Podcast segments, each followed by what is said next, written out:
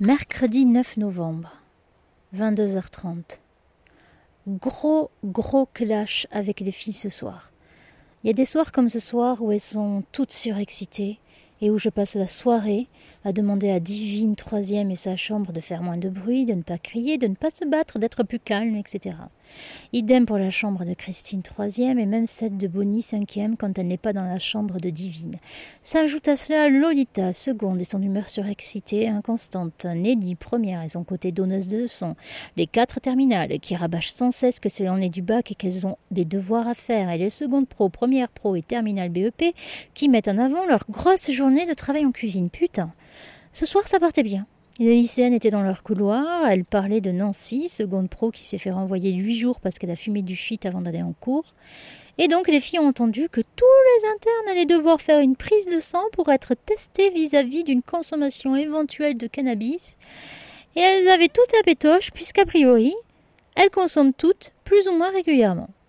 Donc pour une fois, j'ai pris le temps de parler avec elles, j'ai essayé de les rassurer un peu, en m'absentant régulièrement pour calmer les collégiennes. Collégiennes qui visiblement ont oublié de se doucher et de faire leurs valises dans les temps, puisque les douches ferment en principe à 21h30 et que Dalida 3e et Bonnie 5e étaient encore sous la douche à 21h55, heure à laquelle je les ai faites sortir pour enfin fermer les douches.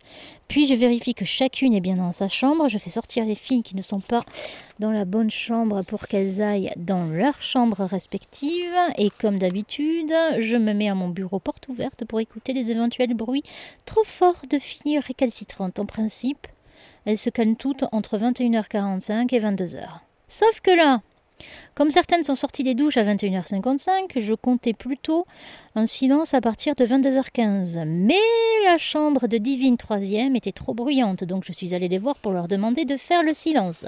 Et là, Bonnie cinquième était dans leur chambre, donc je lui ai demandé de retourner dans sa chambre. Elle me répond qu'elle se brosse les cheveux avec la brosse de Divine et qu'elle partira après. Je lui demande de le faire de suite, rétorquant qu'elle lui rendrait sa brosse le lendemain. Bonnie cinquième sort, puis je retourne dans ma chambre, toujours porte ouverte, et cinq minutes après, à 22h15, j'entends siffler doucement. Je n'en peux plus. Je reste zen, je décide de laisser passer puisque la fille qui siffle le fait par pure provocation. Elle va aux toilettes, on ressort en sifflant toujours, mais devant mon manque de réaction, elle rentre dans ma chambre en sifflant. Bonnie. Je suis à bout. Si je pouvais, je la décanillerais sur place. Mais je ne peux pas. Alors je lui crie qu'elle est collée, deux heures et que c'est inadmissible son comportement. Elle se met à courir vers sa chambre en hurlant Au secours, elle est folle, elle veut me frapper va comprendre Charles.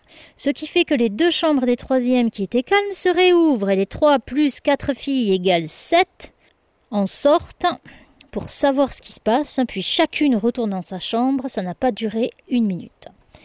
Comme je suis assez remontée, je décide de leur couper la lumière, parce qu'il est 22h20 et qu'elles ont été relativement pénibles toute la soirée. Mais là, c'est le pompon. Et alors là, c'est le branle-bas de combat. Toutes les troisièmes sortent furieuses car elles n'ont pas fait leur valise. Christine et Divine me hurlent dessus, sans doute de colère ou des menaces du style Je vais appeler mon père. Mais je ne me rappelle de rien, parce que je me concentrais pour rester zen et ne pas les insulter et surtout leur répondre calmement à leurs interrogations. Et pourquoi la lumière est éteinte? Remercier Bonnie. Du coup, avec tous ces hurlements, les pros sont venus voir ce qui se passait, et les lycéennes aussi, et chacune avait son mot à dire.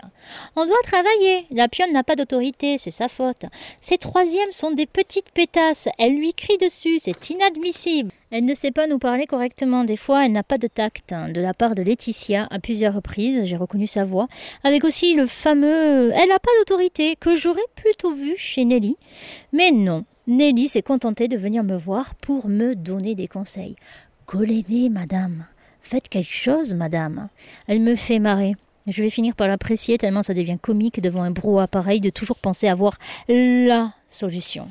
De toute façon, l'école ne marche pas car elles ne sont pas appliquées par la CPE ou alors quand elles sont, elles sont données un mois après. Et après leur avoir répété plusieurs fois d'être plus calme, je vois mal comment les contraindre au silence. Et puis ça, je le garde pour moi, mais je ne peux pas crier. J'ai la voix qui porte trop. Donc quand je crie, c'est bien trop fort, et quand je parle fort, ça n'a pas le côté à s'énerver. Bref, J'écoutais tout ce beau monde donner son avis je comptais les jours du calendrier dans ma tête avant d'être libérée de cet enfer. Elles sont redevenues calmes dans les dix minutes qui ont suivi, soit au moment où j'ai commencé à écrire. Je n'en peux plus. Je suis solitaire, je l'ai toujours été, j'aime être seule, faire des fêtes en petit comité, avoir mes habitudes, ne devoir dépendre de personne, et je ne sais vraiment, vraiment, vraiment pas pourquoi j'ai choisi ce job. Je pensais vraiment que ça se passerait bien, j'étais à milieu d'imaginer qu'on pouvait répondre à un adulte comme elles le font. Vraiment? À mon époque, on était plus nombreuses et même les plus turbulentes ne répondaient pas aux adultes ou au terminal. Je ne suis vraiment pas douée pour les ados en internat.